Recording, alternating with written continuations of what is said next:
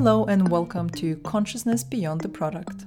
This podcast is all about looking beyond the products in the fashion industry and sharing the platform with other creative thinkers and industry experts. Once a month, we will take a topic that matters to us and pick it apart. We'll give you an overview, speak to industry professionals, and share our key takeaways.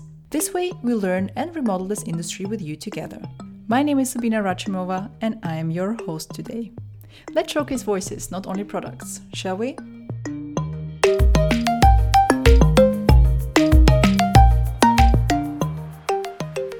The topic of our fourth episode is fashion internships.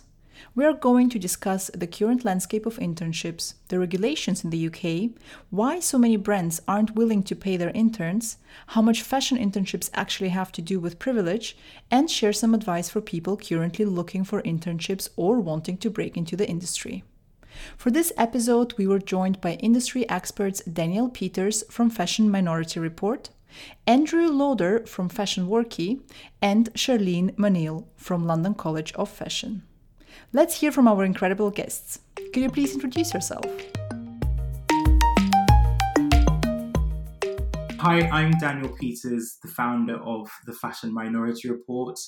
Uh, we launched in July 2020 uh, in response to the Black Lives Matter protests, but also my career working in the industry for nearly 20 years and wanting to create a more inclusive landscape for diverse voices, not just black and brown voices, but uh, other marginalized people um, and giving them uh, equity in the in the fashion and creative landscape. My name's Andrew Loader. I'm the founder of FashionWorkie.com. Um, it's well known for being kind of, I guess, one of the go-to platforms for where you'll find a lot of uh, vacancies within the fashion industry. I launched it in 2009 as a university final major project so my name is Charlene Manil. Um, I'm the uh, placements manager at London College of Fashion, um, which is part of the um, part of University of the Arts London. Um, and I mean, I work with a variety of students as part of that role at LCF, and our students work across a variety of industries, fashion, lifestyle. We also have performance students, uh, media students, some of them looking specifically into sustainability matters, um, innovation, design, psychology, cosmetic science. So It's quite broad. Um, I have been working for London Fashion for eight years almost, I think. Um, I was mostly, I've all, mostly been supporting accredited placements, uh, but I also provided um, career guidance. Um, and my background is in teaching and international mobility, but I also have some experience working in beauty retail. How would you describe the current landscape of fashion internships, particularly given the pandemic? Daniel, let's hear from you first internships throughout time, especially in the fashion industry, or particularly in the fashion industry, we've expected people to work for free. Um, we've looked at it as being a, a, person's privilege to be able to work at a company. And I think that we're largely taking advantage of people. There's an opportunity to give somebody a chance to learn and to grow and to develop, but their time is also precious if it weren't so precious, we wouldn't be asking them to come into our companies and work with us and for us. Um, and that's also, you know, a point to kind of touch on that it's not just for us. They're working with us. They're helping us to develop our companies, our businesses, our brands. And I know that, um, you know, unless you're a big corporate, sometimes you don't always have the budget. But I think that it's only fair to compensate somebody for their time if we're able to put a product such as an expensive dress or piece of knitwear or pair of trainers out there, we're being paid. And I know that, you know, we pay our manufacturers and so on, but why aren't we paying young people? Is it because they're young and they're just expected to do these things for free? You know, I think we need to remove that kind of bias of you're young, so you should do this for free because we're giving you an opportunity. Um, and I, I guess, you know, kind of looking at the pandemic, uh, I'm hoping that the pandemic shifts people's mindsets because in so many ways we're seeing that that money is so precious now um, and it's got a bit it's got a bit of a higher value given how we've not been selling and so on for the past number of well for the past year. I'm hoping that people don't take that as an opportunity to say well you know we've not made any money so we can't pay people moving forward. But actually looking at black black lives matter and looking at the pandemic on a whole, I'm hoping that it shifts people's mindset to valuing things um, a lot better than we have previously. Those are very valid points and great insights. I also hope that the pandemic and the uh, happenings of the last months will shift people's mindsets. Andrew, you have been running Fashion Workie for over 10 years now. Did you see the internship landscape changing in the past 12 months? Without trying to sound too negative, I, I guess from my perspective, with the way in which I run Fashion Workie, over the years, it's been improving and it's been nice to see because there's been more businesses advertising more uh, paid internships and more paid student work placements. There's so many unpaid jobs being advertised on businesses, career pages, uh, social media streams, sometimes even by universities, but typically on industry job boards, um, which unfortunately have become safe havens for unpaid illegal work in the UK. Um, the pandemic undoubtedly highlighted the worst offenders who were creating a lot of unpaid work from home jobs. Um, I guess that's that's really sort of been the, the highlight of the pandemic is seeing how many unpaid jobs have been created within it. Um, but it's unfortunately it's just part of the culture within fashion, I guess, because um, you know, without, without trying to sort of knock the fashion industry too much, um, there is a massive problem with unpaid work and exploitation within the culture of fashion. From how I view it, because it's something I deal with on a day to day basis, I do feel it's out of control. I feel there's a lack of accountability, self policing, uh, and self policing within the industry. Um, I suppose we'll, we'll get onto this, but the worst thing is that HMRC who really are the people that should be responsible for clamping down on this, they play a part in enabling all of this behaviour, which is quite a sad thing, really, because they're the ones with the power to clamp down on a lot of these issues. Um, on some in industry job boards, it's common to find uh, zero paid entry level roles and a plethora of unpaid illegal job vacancies, which are marketed as internships. Um, fundamentally, it's an attitude problem. I, I feel unpaid work has become so heavily ingrained in fashion's culture that many businesses and individuals fail to recognise the illegal and exploitative um, recruitment they're engaging in on a regular basis. Charlene, you work with students who are focusing on the creative industry, and we know how much studies overall were affected by the pandemic. How did it influence the placement year students at UAL? It well, it's changed massively. Obviously, I think from what we can see, some industries have been more affected than others. Um, I'm thinking of um, um, you know courses or, or, industries where actually being on site is really vital, um, like makeup artistry, performance, styling, even design. Um, some retail functions have been affected as well. Um, so the ability of actually conducting tasks online or remotely has kind of had an impact on students, but um, uh, we're still getting placement opportunities, which is really good news. And students have been brilliant in sourcing their own opportunities as well. Sometimes we could allow remote internships. Sometimes we were not really allowed, you know, we're not really able to, to support that just because of the nature of the course and the expectations for um, the placement unit that students had to complete. So everyone had to adjust um, students had to adjust their search, we had to adjust our learning outcomes and our requirements as well.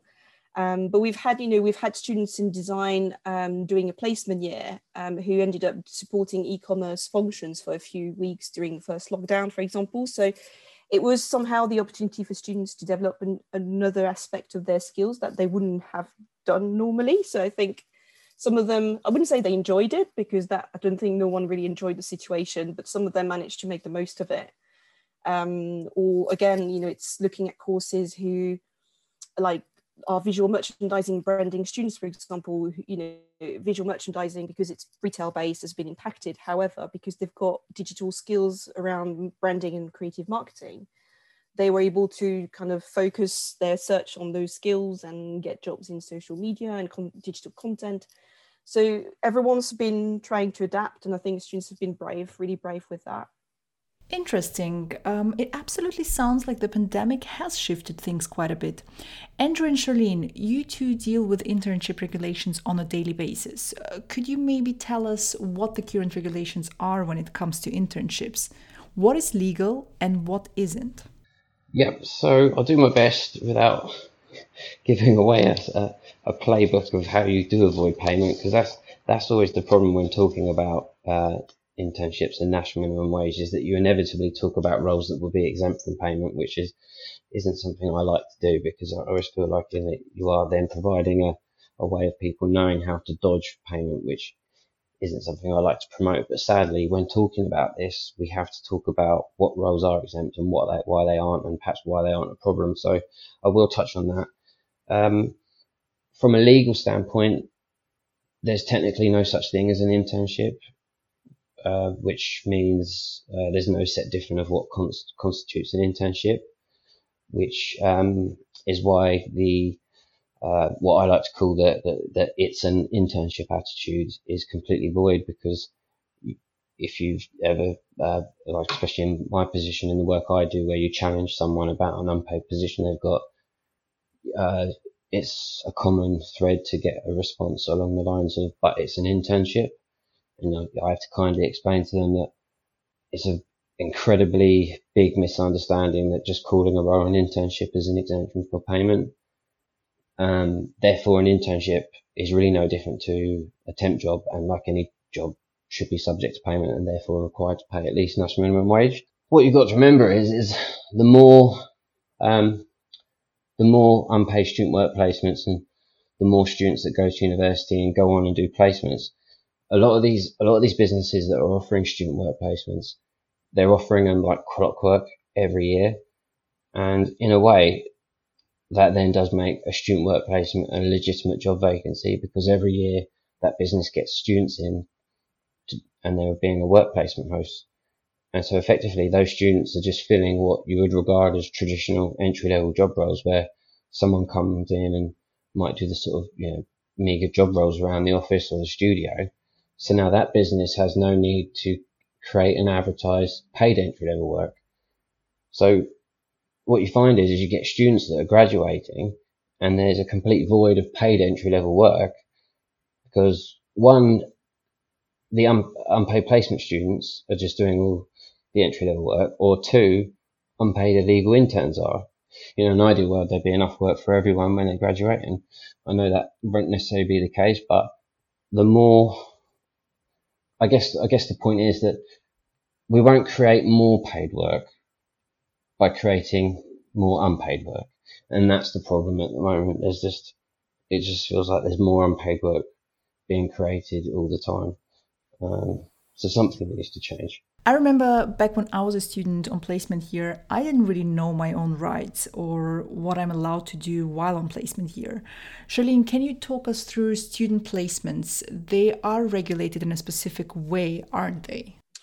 Um, it's a it's a it's a very broad matter, and actually, it still needs defining uh, in many different ways. Um, but we I mean, I feel like our students, I mean, I've been doing that work, that job for about eight years now, and I feel like the students are getting a bit more savvy when it comes to, you know, what makes them feel comfortable, what makes them feel valued or, or undervalued. Or, um, but when I, I remember doing um, a placement, a pre-placement preparation session uh, years ago, and we had the student union coming into the classroom to present um, something about interns' right, and the amount of student that came at the end and said, well, actually, I didn't know that I, you know, if it's not part of my course, I should get paid. Yeah, there's uh, there's still a lot of work to do um, on, on, that. We've actually created recently. We've cre- we've launched a uh, online module to advise students on different aspects of their legal rights. So whether it's um, intellectual property, um, statutory right for placement inter- uh, for placement students, harassment, bullying, health and safety, insurance. Um, so I think the key thing for students to really understand, at least in the UK, I can't really speak for you know regulations outside of the UK because every country's got different rules. Um, but in the UK, it's really important for students to note that they're even though they're they're interns, uh, even and even though you know they might be unpaid interns, um, most of them, due to the nature of the work they do and the nature of the, the agreement they have with the employer, will be considered as employees workers, which means that there's all sorts of rights that come to it, whether it's holiday entitlement, protection against discrimination, harassment, or even the right to be given a clear um, outline of the terms and conditions under which they're being employed. So I think it's really important for them to first understand the nature of that internship and ask question, ask yourself questions such as, you know, um, am I expected to turn up, or can I just, if I if there's a day where I don't want to go, I can just not go. Um, am I just going to shadow the team, or am I going to actively contribute and be expected to deliver work? So all these things means that you're going to come under a different status, and that status will define your rights. Um, but we do we do get a lot of questions about is it okay if I take holiday or can I am I okay to take time off? Um, so there's there's still a lot of work to be done. Um, so yeah, essentially yes, you've got rights. Of course, you've got, you've got rights, and and these includes having time off depending on how long you're staying with the employer.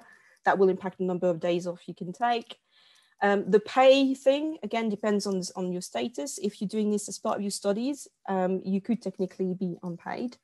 Um, if this is an internship you're doing on your own time, then you should be paid national minimum wage. We've touched on this a few times already, but it's very clear that fashion internships aren't easily accessible to anybody. There is still a lack of paid internships or positions that could lead to full time employment. This again leads to the fact that only a certain group of people can afford to work unpaid and build a career while others are being excluded. How much do fashion internships nowadays actually have to do with privilege? I think they still do because often it's a case of, you know, we, we all kind of say, oh, I've got this friend or you've got that friend and so on. So it's still it's still a trickle down effect of, of who we know. I'm I'm aware that a lot more brands are trying to change that cycle, but I hope that we're not trying to make all of these changes in the wake of Black Lives Matter for an instant and then it goes back to where it was previously. Uh, sometimes it's far easier to take a recommendation of somebody that we already know, um, or a friend of a or a, a friend's child or so on, or a cousin's friend or so on. But actually, it's lazy on our part. We need to do a lot more in terms of making sure that we're going further afield. Even with me looking at, you know, my mentoring program that I'm launching, it's not about just kind of speaking to fashion institutions uh, like Central St. Martin's and everything, it's looking further afield and it's looking in much more local boroughs such as Southwark where I'm from or Lambeth to reach those young people who don't always understand that there's an opportunity that's equally for them as it is for somebody from more privilege. Andrew, and what is your experience with fashion work is showing? I don't, you, you know, you can't say that unpaid work, especially illegal unpaid work, um, helps the class divide within fashion. You can't say that it helps social mobility, diversity, and inclusion. So if if you know that, you know that it's a negative thing. Um, I think when you're talking about sort of the privileged as- aspects of this, it's not the fault of young people who come from backgrounds where they have the ability to work for free. The blame lies within the fashion industry that has created a system that benefits those who can afford to work unpaid. It's like, you know, the, the game, the game isn't a level playing field. In some respects, you can say it's the privilege propping up the privilege because sometimes you find um, there's a lot of people that have started businesses where they can afford to work for free or they've got money behind them, but they don't really necessarily have the, they won't invest their own money or they, they won't uh, invest it in their staff. And so the only people that they can then take on are the ones that have to work for free. So from that respect, you might find that okay, you have the, the privilege propping up the privilege, but it's ultimately the fashion industry is the one, you know, culpable for creating, like I said, isn't a level playing field. Um, and that's where you get this problem where the currency of experience remains socially exclusive amongst those with the means to have to work unpaid which is why you get like the terms like opportunity hoarding, where you know it's a sort of self fulfilling cycle where you know if you can only afford to work unpaid and break into the industry that way, that's why you don't get like, the class divide issue. Um, but fashion careers should be attainable just for those who have the ability to work unpaid or with connections. Um, and that's, you know, that's the real big issue that I, that I feel that there is. Daniel, your company aims to create office equality within the British fashion industry for diverse fashion professionals. The fashion industry as a whole has a massive diversity problem, and we know that. But would you say it's even worse for unpaid interns or interns in general, or is it about the same? I mean, looking at the entire industry, it's pretty unfair. Well, not unfair. Actually, no, I'm going to stick with the word unfair um, I, you know, I know that when I started working at Burberry at the age of 19, I was only supposed to be there for six weeks. Uh, fortunately, that role was paid, which was really wonderful. I didn't need to have a second job. Um, but I think, like you've touched on before, the industry or the fashion industry is incredibly elitist. Uh, it's incredibly nepotistic. So, more often than not, the same roles are going to the same people and we're not breaking that cycle. Uh, especially when you know when we're looking at internships, I think a lot of work is being done editorially when we look at people who are behind the lens and in front of the lens. But actually, for me, it's a case of who is in the head office space, who is making the decision, who is driving the thought process and the strategy those are where we need to be implementing implementing a lot more change. And that's you know we need to do a lot more work around how we talk about the fashion industry on a whole because so often we sell the image that's in a magazine and the fashion industry is a lot more hard work than that and there are a lot more jobs than just being a designer or a stylist or a photographer. And that's not to belittle those roles, but there are so many roles, especially when we look at the British fashion industry. There are 800,000 people who are uh, employed in our industry. But, you know, it's, it's a case of how many of those people are minorities or are marginalized people, you know, and where are they working? So I think that we've just got a lot more work to do towards making the landscape a lot fairer, not just at internships, but at every level. A reason we often hear for not paying interns is because a brand doesn't have money or can't afford it. I hear that from small brands, independent brands, but also from big brands where I know exactly that they have a massive budget. They have crazy expenses for people who are employed, but they never have money for interns. Why is that, and what do you say to that?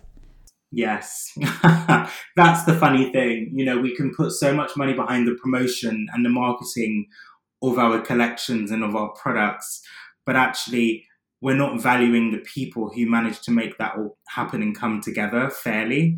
We're devaluing their their time and their talent um, all because of the you know and, and it's a much bigger conversation. It's it's based on how the actual fashion industry has been built its standard foundations. That's what we kind of need to topple to be able to create change. But you know i've seen a lot of young designers who struggle to pay uh, interns for their time and they rely on that and i really get it. But at the same time it's then flipping that lens and saying, well, I was probably in that position a year or two ago. And whilst it potentially helps you, it's, you know, to get your foot onto that ladder, you also need to think of the person that comes behind you and how are they going to feel? Are they going to be able to do what you've done? And have you only been able to do that because you've had, you know, the financial support of family? Um, so I think, it, you know, there's, there's a lot to unpack with all of this. And I think for bigger brands, and I've spoken to some big brands, I won't name them, of course, but I've spoken to some really well known brands who just say outright that they don't pay interns.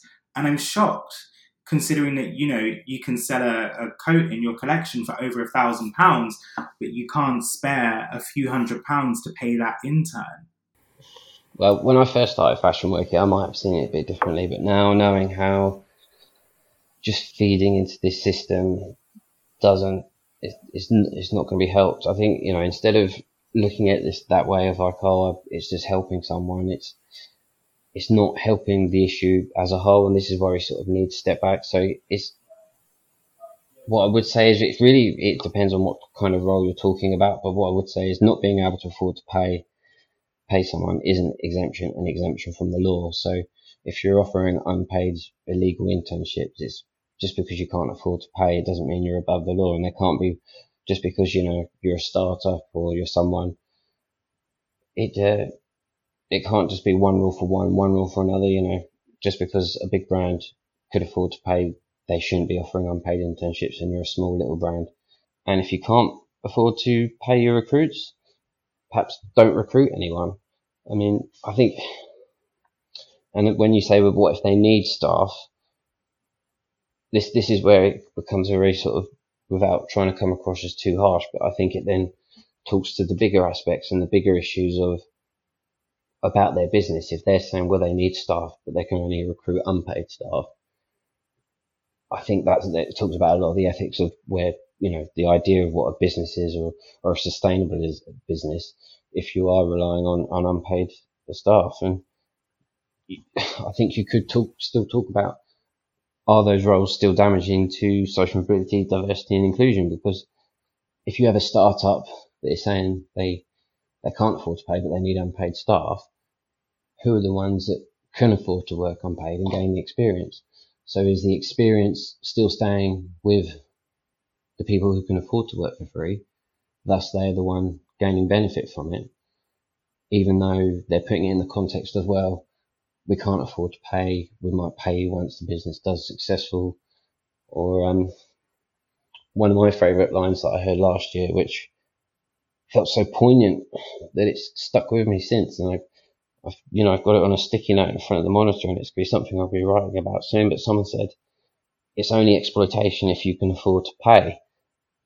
And I was, I was blown away when I was told it because it, no one had ever worded it like that to me before. And I was just like, Was like, gosh, it's, it's like, it just, it was just such, put you in the mindset of someone who's regularly offering unpaid work and the way that they think. Because I guess in some in some philosophical sense, it's true, but like I said, you're still sort of playing into who can afford to work for free.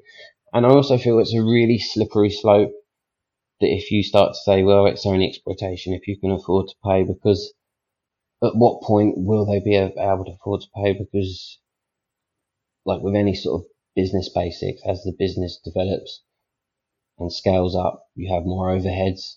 At what point will they then invest in their um, the staff that they recruit? So I think it's a really slippery slope to sort of have uh, views of it's only exploitation if you can afford to pay. Um, so yeah, so I, I feel that if you can't afford to pay, perhaps don't create any unpaid positions and don't engage in the recruitment of unpaid staff we we have that conversation with industry on a regular basis. Um, they they are you know industry partners we've been working with on a, a long term basis. Others that are quite new to us.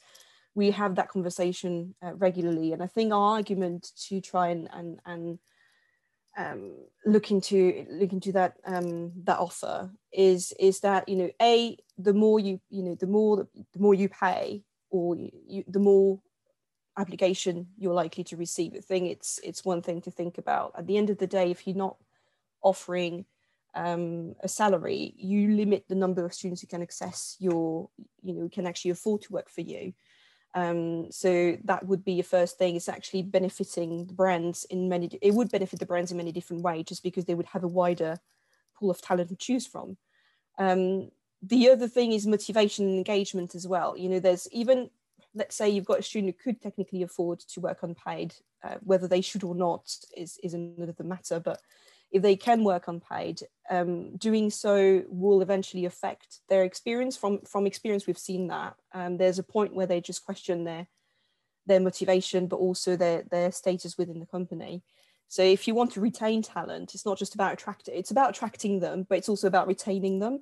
Um, because if you're you know if the if a better offer comes along you you might have a really great student that could just slip between your fingers because someone else is offering to actually give them that financial compensation they need.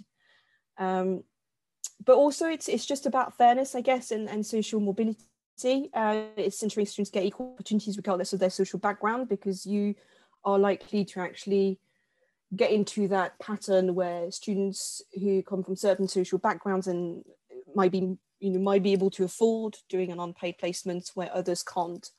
And you limit access to experience which is um, which is I guess not really a sustainable way of working. We we also insist on the added value that students bring to the business. Um, you know, it's not just uh, I mean it's it's might be more obvious when they when the student is there for for a long period of time rather than a short period of time, but um, given the right environment and support, students can really make a difference, contribute to the company in many ways. Uh, they are well equipped by their course to bring support and ideas to the company, so it's important to bear in mind but they are alternative way of engaging with talent as well if your company's at a stage where you can't really afford paying um, someone to join. Uh, you know there's projects competitions mentoring opportunities. Uh, providing terms and conditions of those opportunities are transparent and made clear that's that's a really good way for students to engage with you whilst maybe having a part-time job on the side. And it's a great way for you as a company to actually um, meet meet new talent and, and bear them in mind when a paid position comes through so let's talk a little bit about the young people and the current students and graduates now coming out of universities in uh, such an unpredictable and very difficult time. With the pandemic and Brexit happening, do you have any advice for current students who are looking for internships now? I think I'd say whilst you're going to be coming out of, you know, institutions into a really crazy landscape, make sure that you value your time and your effort accordingly. Don't just jump on something initially because it seems like they're a really great brand who are getting really amazing press. Uh, and the fact that they're giving you an opportunity that doesn't pay your bills. You know, I can't eat for free, um, unfortunately, and nobody can. So we really need to, no matter what age you're at, no matter what point of the journey you're at, you, we all have a value to our time. And, you know, don't overcharge for for where you're at, especially if you're starting out. But have a but have a fee attached to that, have a number attached to that, and value that accordingly. Um, and you know, I think one of the things for for a lot of students that are coming out of fashion or art colleges, they're not always taught about the business of fashion or creativity. Unfortunately, they're told how to they're, they're taught how to refine their skills and their talents when it comes to the creating process, but they're not always given the fundamental skills. And I think often finding a mentor or finding somebody that can be a resource or a fountain of information who can impart their story or their journey onto you is really useful. Um, and no matter what point you're at in your career, having a mentor is incredibly useful for steering you in the right direction. I suppose I would, would talk talk to this more from the aspect of a student placement um, and not from just sort of general internships that could be unpaid. So what I would say is um, if you if you've got a, if you're going to be looking for a placement, the really important thing to remember is a placement is about you and what you're going to get out of it. Um, when you do find someone to apply to and you have an interview, find out what you will be doing, ask what you will learn, ask what you will be taught, um, don't be afraid to ask them why um, they should be your work placement host. You know, because it, you're probably going to be working unpaid. So it's best to find out why, you know, almost in a way, why you should be giving up your time to work unpaid in their business. What are you going to get out of it? Um, ask them how long they've been a work placement host. If they're completely brand new to it, they might not be that good. If they're, they've been doing it for like a decade, um, they might have like a program in place. Um, and I guess this talks to a lot of even jobs in general, uh, as much as it does work placements. But once you have been offered the role, conduct as much correspondence as you can in writing, um, because it's crucial sometimes to get proof of any agreed pay, expenses, hours, and the length of the role. That way, you know, if, if if you have taken on a expenses only work placement and they told you they were going to give you up to £30 per day and a month later someone acts like, oh, we never said that, you'll have it in writing. So it's really important to conduct a lot of stuff after you've been offered a role via, uh, via email so you have a lot of stuff in writing. Um, my other point that I would suggest is if you have the ability to, if you're doing a full-time work placement, look at the idea of doing two part-time work placements with two different businesses because depending on how long you're going to be doing a work placement for, you can find that from working with two different businesses, you can almost gain double the experience So depending on the area of, uh, that you want to work in, doing one full-time work placement could be for you. If you want to split your time up, do it at two different businesses. That's what I did, and I found it super helpful. Um, one other bit of advice I'd give, just sort of general, if you know if anyone has uh, any questions about what we've been talking about, they can contact me. But the main people to contact are ACAS, ACAS. They're an independent public body that provides free and impartial advice for um, employers and employees. We can get a lot of information about national minimum wage and things like that. Um, so you'll find out about employment rights, best practices and policies, and uh, resolving any workplace conflicts. So they're, they're really handy if you've got any questions about national minimum wage. Um, I think for those who are still studying, it's really reaching out to the to the support that they to their course teams, to their careers teams, uh, whichever university they they're with, their student union. It's making sure that they use the you know they use us whilst they can just to um, learn about their rights, understand what's okay, what's not, but also try and their course teams will and, and careers advisors will be really good people to talk to to understand what transferable skills they have. So if you can't really find your ideal job within the ideal company that you wanted to work for, actually you could pretty much be doing the same thing somewhere else with another kind of company and then go back into fashion later on. Um, it's about developing your experience. Um, so we, you know, we've had students, um, business students, let's say, uh, working for the car and food industry, um, and right now, if um, you if you're struggling, let's say you know that you want to work on your Excel skills, but you, because you want to work in merchandising later, um, you know, finding an office admin job where you're going to be working with Excel is just as good.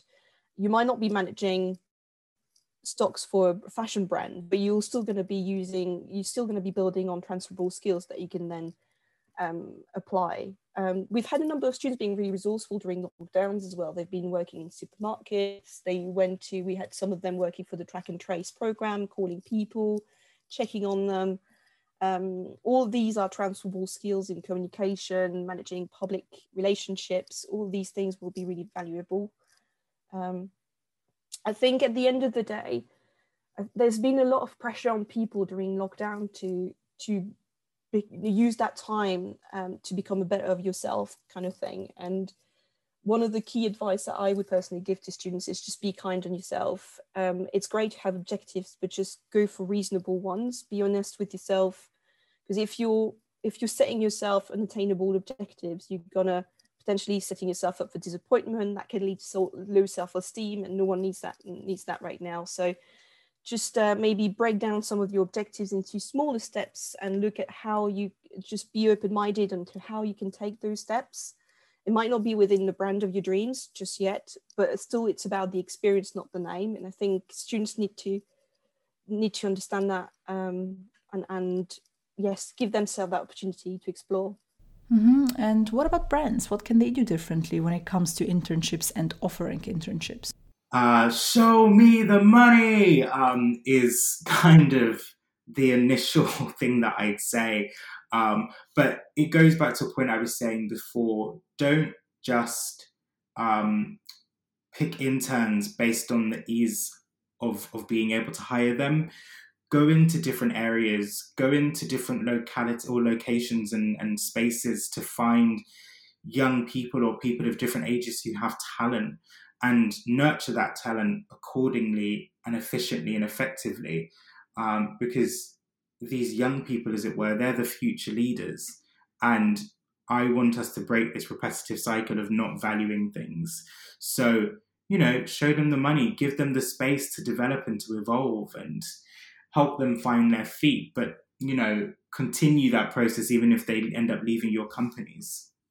So what can brands be doing differently? So not I would say not being able to afford to pay is an exemption from the law, and that's something they have to remember.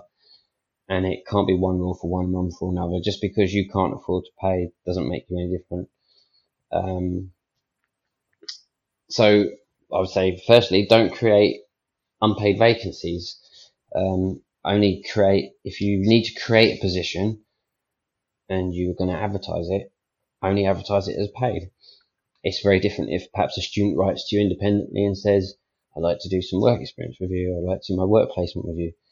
they're the ones then contacted you. If you're going out there and you're engaging in the recruitment of unpaid staff, really you should be paying them. Um, I would say the social mobility aspect of all these roles needs to be taken seriously as sustainability and, and ethical issues that the fashion industry regularly touches on. Um, stop perpetuating the idea of working unpaid breeds success. Stop romanticizing unpaid work. Um, and I would say advertise all your vacancies to ensure a fair, open, inclusive recruitment process. Um, don't just offer paid work to people that have worked unpaid with you because then you're just feeding into the system of people only get jobs if they've managed to afford to work unpaid and it benefits from those who only benefits those who could have afforded to have worked unpaid. Um, and ultimately, I guess what we're sort of striving for, like I said, with a fair and level playing field, is that this will lead to a more inclusive, more inclusive workplaces, and that's you know, it sounds so simple, really, but there's a lot, lot, lot, lot needs doing. But that's that's the ultimate goal. And I think what I would say is that platforms like Fashion Workie that were created free and being able to be used as free, you know, sometimes there's not really an excuse for not advertising a job vacancy if you can advertise it for free. So platforms like mine can facilitate the opportunity for businesses to freely advertise their vacancies without the burden of financial restraint that typically gets associated with recruitment. So if you have a job vacancy, advertise it and just be a more open, inclusive business. Andrew, to end on an encouraging note with a call to action, could you please tell us more about the petition you started? Fashion Workie has created a petition against a proposed law change, um, which is called the Unpaid Work Experience Bill. Um, it's what I call a nonsensical proposed law change uh, that's from Alex Cunningham MP and Lord Holmes of Richmond, who want to end, and I emphasise the word end, they want to end unpaid internships by what would essentially be legitimising and le- legalising them for up to four weeks. Uh, they plan to do this by introducing a legal definition of work experience into the realm of national minimum wage law. Um, simply put, any role providing work experience would have to be paid after four weeks. But if you understand what that means, then it also means for the first four weeks they don't have to be paid. And the reason why this is a big problem is because their definition of what constitutes work experience will simply mean observing, replicating, assisting with and carrying out any task with the aim of gaining experience. As I touched on, internships have no legal definition of what, what is an internship, but what we do find is that internships hide behind this idea of, oh, it's just work experience, it's not a proper job, which at the moment is no legal basis for the exemption of payment. If anyone would like to lend their support in signing a petition against the bill, uh, they can visit uh, www.no to4weeks.org and you know please sign it help help show your support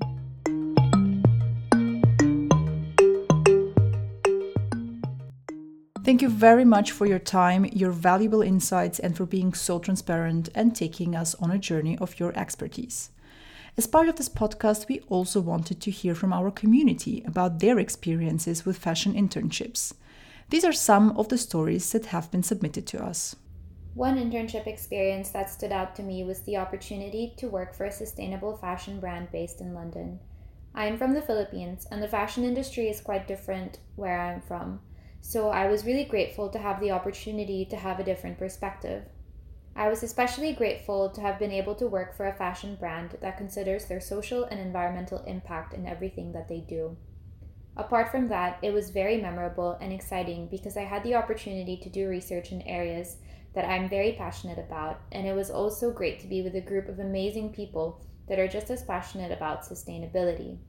I also had the opportunity to challenge myself and learn new things by being given tasks that I wasn't quite familiar with yet. The practical experience that I gained through this internship has really helped me grow professionally. Hi. Um, so an internship experience that I would like to share um, is actually my first proper fashion internship, which was um, at basically a public relations agency and um, i had absolutely like you know people always say that getting that first like foot in the door is always the hardest. And that was the case for me as well because everywhere i went it was like oh you don't have enough experience. You're in first year of college etc etc and i really really learned a lot. Like from the moment i entered the studio which was in shoreditch like it, it was crazy. Like you know i learned the most basic of things and I learned the most complicated of things, be it like, you know, sending like samples to a stylist or logging it in in the fashion GPS or um, preparing like newsletters or doing press clippings, attending events, attending press day, or just, you know, socializing, networking, interacting with people, communicating with team members.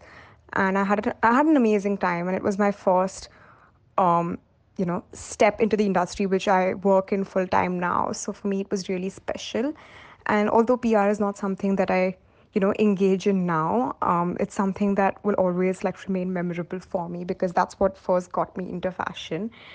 And um, i'm really grateful for the people as well there because they were really patient with me and um, you know be the smallest of things or taking me through the fashion gps or the different programs or you know helping me with returns and all of those things or at events as well everyone was super nice and you know there's no like oh like she's new so let's be mean to her kind of like Devil Wears Prada vibe for which i'm really grateful because that's very intimidating.